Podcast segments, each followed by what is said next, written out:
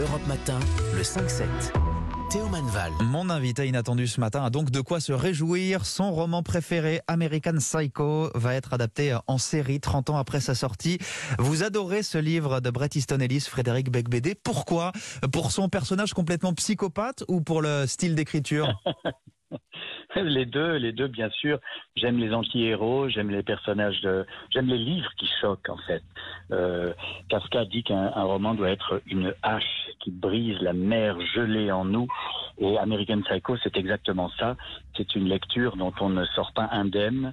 C'est une réflexion sur le capitalisme, sur euh, la société euh, des apparences.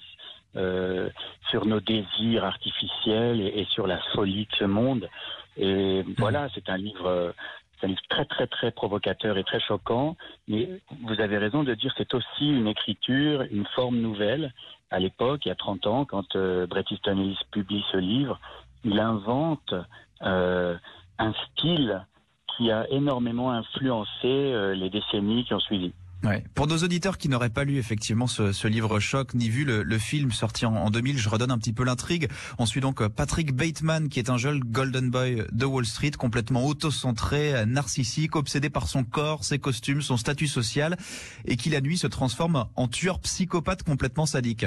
Oui, et c'est vrai que euh, c'est un peu outrancier et extrême comme, euh, comme livre, puisqu'il prend le symbole de la richesse, de la, de la notoriété, de l'aisance financière, et il en fait un malade mental, euh, serial killer ultra violent.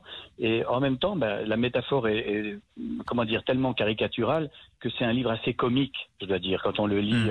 euh, c'est tellement n'importe quoi. Il n'arrête pas de commettre des meurtres la nuit dans des restaurants à la mode. Il se fait jamais prendre. Sans qu'on a- sache vraiment, en fait, s'il les commet vraiment, ces crimes sordides, ou, ou si tout se passe dans sa tête, il y a aussi beaucoup d'ambiguïté. Oui, bien sûr, et c'est- comme ça qu'il s'en sort, euh, parce que évidemment, à la fin, on, se, on, on pense que c'est un pur délire de toxicomane. Il n'arrête pas de se droguer, et donc on, on imagine que peut-être tout ça n'a lieu que dans sa tête de, de dingo. C'est- un obsessionnel euh, troublé, et je pense que c'est euh, voilà, c'est un personnage qui est resté et qui a, dont le dont le cynisme et le nihilisme euh, ont influencé vraiment beaucoup de, de séries, de films et de romans. Et moi-même, euh, comme d'autres, j'ai j'ai évidemment été très, euh, très traumatisé euh, stylistiquement par, par la froideur de, de Bret Easton Ellis. On dit qu'il a échappé de peu à la censure à l'époque, en 91, c'est vrai?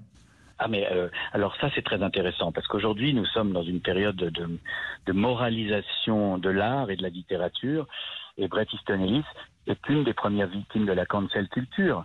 Quand il sort, euh, d'abord ce livre a été refusé par son éditeur. Simon Schuster a, Mm. a refusé le livre alors qu'il avait touché un gros avaloir. Donc déjà début de scandale euh, parce qu'il est obligé de changer de maison d'édition. En France également, il devait être publié chez Christian Bourgois, qui n'a pas, euh, qui a refusé le livre, et il est sorti chez un petit éditeur qui s'appelle Salvi. Euh, c'est un livre qui a eu beaucoup de problèmes. Euh, il a été Ouais, Parce qu'on est effectivement sur un, un anti-héros euh, raciste qui voue une haine meurtrière aux aux animaux, aux homosexuels, aux femmes, qu'il mutile d'ailleurs de, de manière complètement atroce. Je vais vous poser une question volontairement provocatrice, euh, Frédéric Becbédé, mais est-ce que le, le sortir en série télé aujourd'hui, c'est pas non plus tout à fait dans l'air du temps, c'est ce que vous disiez? C'est-à-dire que ça nous pose une question, c'est à quoi sert le roman? Si le roman, c'est comme un antidépresseur qui nous fait du bien, qui est là pour nous réchauffer, nous rassurer et dire le bien et combattre le mal, à ce moment-là, effectivement, il ne faut plus lire des livres ni regarder des séries de ce genre. Si au contraire, Mm. on pense que l'art est là pour nous alerter, nous réveiller, nous choquer, nous montrer le mal et l'horreur du monde, alors euh, oui, euh, Bret Easton Ellis était est toujours un grand écrivain. Un génie. Vous aviez aimé le, film et l'interprétation assez timbrée de, Christian Bale? Ah oui, beaucoup, beaucoup. Euh, je dois dire, c'est pas mon film préféré tiré de Ellis parce que j'aime beaucoup Les Lois de l'attraction de Roger Avary, qui est à mon avis nettement supérieur. Mais enfin, American Psycho, quand même, est un, est un film qui se voit avec, euh, avec délectation, à condition euh, de, de, bien savoir que c'est une caricature, c'est une satire, mm. euh, et, et le, le, but, c'est de secouer le spectateur. À votre avis, ça a du potentiel, du coup, pour une, une série télé? On connaît un petit peu l'histoire maintenant, mais... Bah, je ne sais pas si euh, Ellis est impliquée dans l'écriture du scénario de la série, mais en tout cas, le personnage de Patrick Bateman euh, est très fascinant.